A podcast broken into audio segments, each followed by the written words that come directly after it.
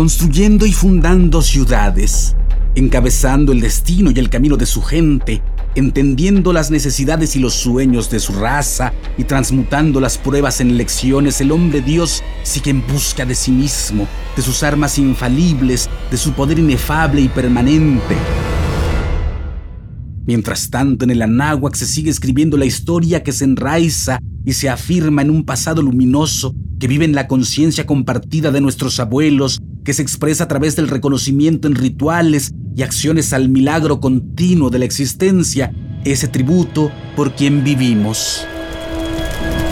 Las antorchas se encienden, la luna asciende por sobre las cabezas bañando de luz y bendiciones a todos los que en esta tierra vivimos, a todos los que caminamos por el valle de la vida intentando develar el futuro que desde nuestro pasado fue marcado, fortaleciéndonos en el presente, trascendiendo al tiempo mismo. El tolteca es sabio, es una lumbre, una antorcha, una gruesa antorcha que no ahuma, hace sabios los rostros ajenos, les hace tomar corazón, no pasa por encima de las cosas, se detiene, reflexiona, observa. Códice Matritense. Esto es Tolteca, el Evangelio de la Serpiente Emplumada. Todo esto sucedió y los textos y códices dan cuenta de ello. Estos son hechos reales.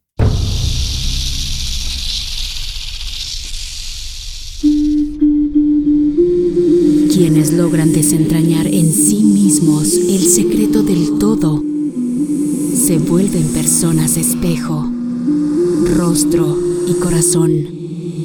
Y en ese espejo nos reflejamos todos como herederos de la náhuac.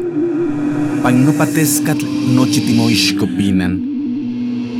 Toish guantoyolotl.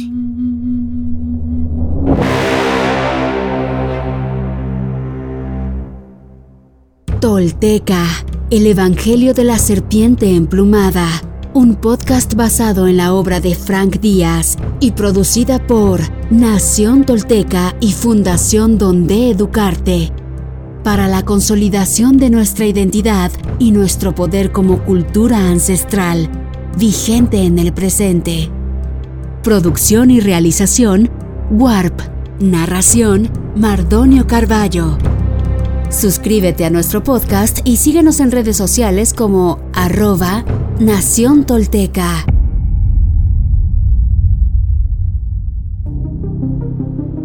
En su cuarto año de gobierno, en el año 10 conejo, 982 después de Cristo, Seacat decidió construir un palacio donde pudieran reunirse los moradores de Tula para agradecer, meditar y conectar con aquel por quien vivimos.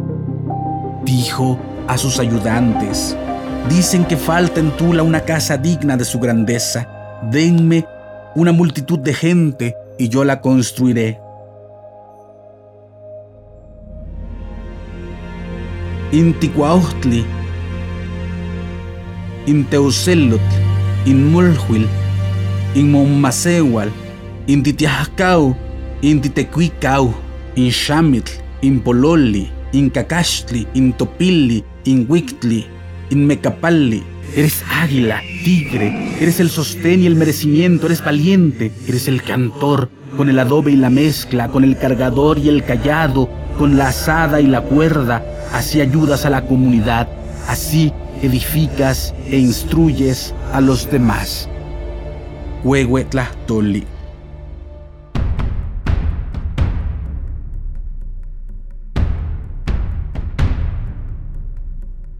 Al punto los ayudantes tocaron las caracolas y se reunió un gran número de vecinos. Les pidió que acarrearan mucha piedra, vigas de madera, cal, conchas, piedras finas, baldosas de mármol, pinturas y metales comunes y preciosos, todo lo necesario para edificar un palacio y dispusieran ordenadamente los materiales en el sitio que había elegido. Cuando todo estuvo apilado, pidió a los vecinos que marcharan a sus casas y se encerraran fuertemente, asegurando puertas y ventanas y que ninguno saliera a la calle por ningún motivo. Ellos lo hicieron así. Dicen los viejos que a la puesta del sol comenzó a soplar un viento fuerte, pronto rugió la tempestad y rodó por la ciudad, produciendo horribles ruidos que asustaron a los moradores y esparciendo los materiales que tan trabajosamente habían reunido para la construcción. Al amanecer se calmó el viento, entonces se escuchó una voz que llamaba. Vengan más iguales, inauguremos este palacio con copal y cantos. Se acercaron los pobladores a mirar y oh sorpresa, la piedra estaba perfectamente colocada en su lugar, formando un palacio grande y hermoso, con entradas hacia los cuatro vientos, por el cual le llamaron Naucampatecpan, Palacio de los Cuatro Rumbos, la entrada de este conducía a una casa llamada Teocuitlacalco, Casa de Oro, porque en lugar de encalado sus paredes tenían planchas de oro labradas con relieves primorosos, tan sutilmente enclavadas que no se notaban las juntas. Hacia el oeste estaba la casa de Jades, Chalchuscalco, una casa cubierta con jades y turquesas organizados en un admirable mosaico y pulidos como espejos. La casa del sur se llamaba Epcoacalco, casa de nácar, porque estaba decorada con conchas, caracoles cortados, corales, piedras preciosas blancas y cristal de roca y todo engarzado con plata.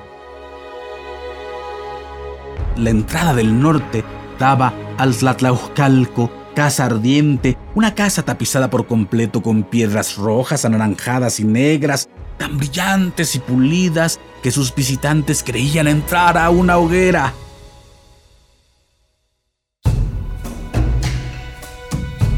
Invitó Seacatl a los habitantes de Tula a visitar el palacio para que rectificaran su conciencia. En la casa del este ayunaban por el bien de sus pueblos los señores principales de Tula y las ciudades amigas. Al oeste iban los moradores comunes para agradecer a aquel por quien vivimos por los bienes recibidos. Al recinto del sur, también llamado Caucalco, Casa de la Serpiente, se reservaba para que Seacatl y los sacerdotes practicaran sus austeridades. Por ello, estaba prohibido que sus visitantes levantaran los ojos del suelo. La cuarta casa enviaban a los malhechores para que se sangraran, clavándose astillas de pino hasta que comprendieran su mal y entraran en conciencia hasta reconocer la diferencia entre el ser y el vehículo del ser que es nuestra naturaleza humana. Por ello, apodaban esta casa Tlaxapochcalco, casa de los pinchazos, y Pinaucalco, casa de la vergüenza. Cuando alguien quería injuriar a otro, le decía, Tlashihuayan, in vete a la casa de los pinchazos. También construyó Seacat un palacio de gobierno con espacio suficiente para cubrir las necesidades del Estado, al que llamó Teuxitcualco, patio de las turquesas, pues estaba cercado con un muro azul que conducía a un patio central, también pintado de azul.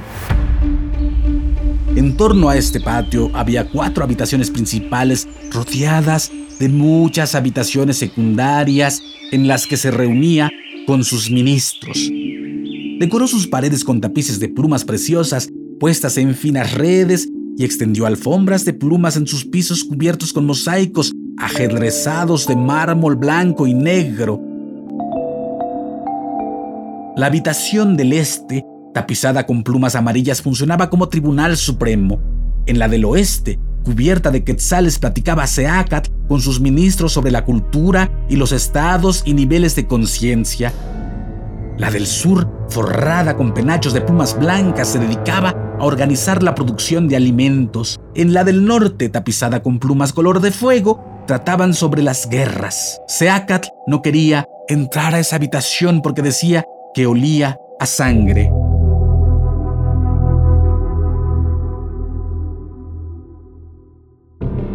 Seacat Topilzin Naxil Quetzalcoatl, nuestro señor Uno Caña, cuarto paso de la serpiente emplumada, caminante de los senderos de obsidiana y los paisajes de piedra que sobre la tierra se erigen poderosos y magnificentes, templos dedicados a aquel por quien vivimos y que rige nuestra existencia y que nos favorece con su luz y su energía de vida en cada nueva jornada, en este milagro de la existencia, solo visible para los ojos que pueden ver.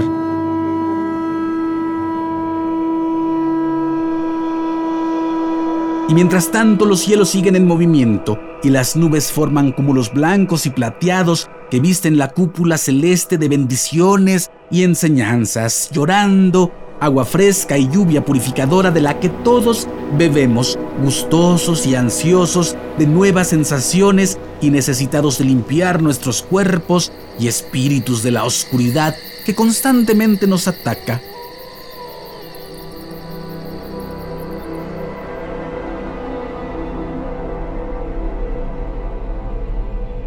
Solo avanza directo adelante. Solo mira al frente cuando vayas, pues únicamente en el centro existe la función social, la condición honorable.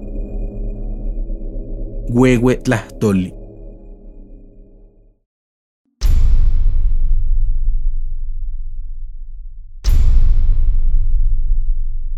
Hoy me pongo de pie, firme sobre la tierra. Al reconocerme reconecto orgulloso con mi maravilloso pasado. Dejo atrás la mentira, las falsas creencias y la vergüenza que me fueron impuestas. Sí, estoy listo para tomar mi destino. Hoy, después de mil años, he despertado. Soy espíritu tolteca que jamás fue conquistado. Hoy reconecto contigo, Anáhuac, nuestro verdadero grandioso y milenario origen para que desde ahí unido con mis hermanos toltecas, caminemos erguidos en el presente y hacia el futuro que forjaremos. En mis manos tomo conocer y morar en la sagrada filosofía tolteca, tesoro de la humanidad, que hoy regresa y devela su legado. Un camino para despertar y evolucionar en un mundo que se ha quedado sin imaginación ni respuestas.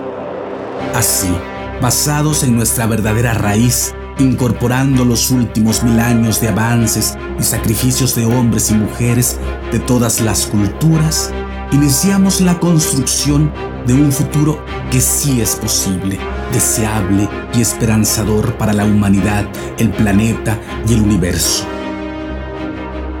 Sí, soy sagrado. Sí, soy tolteca. Sí, soy sagrado soy sagrado, soy tolteca. He despertado y desde mi vulnerabilidad descubro mi verdadero poder. Una vez más, mi corazón brilla en el horizonte.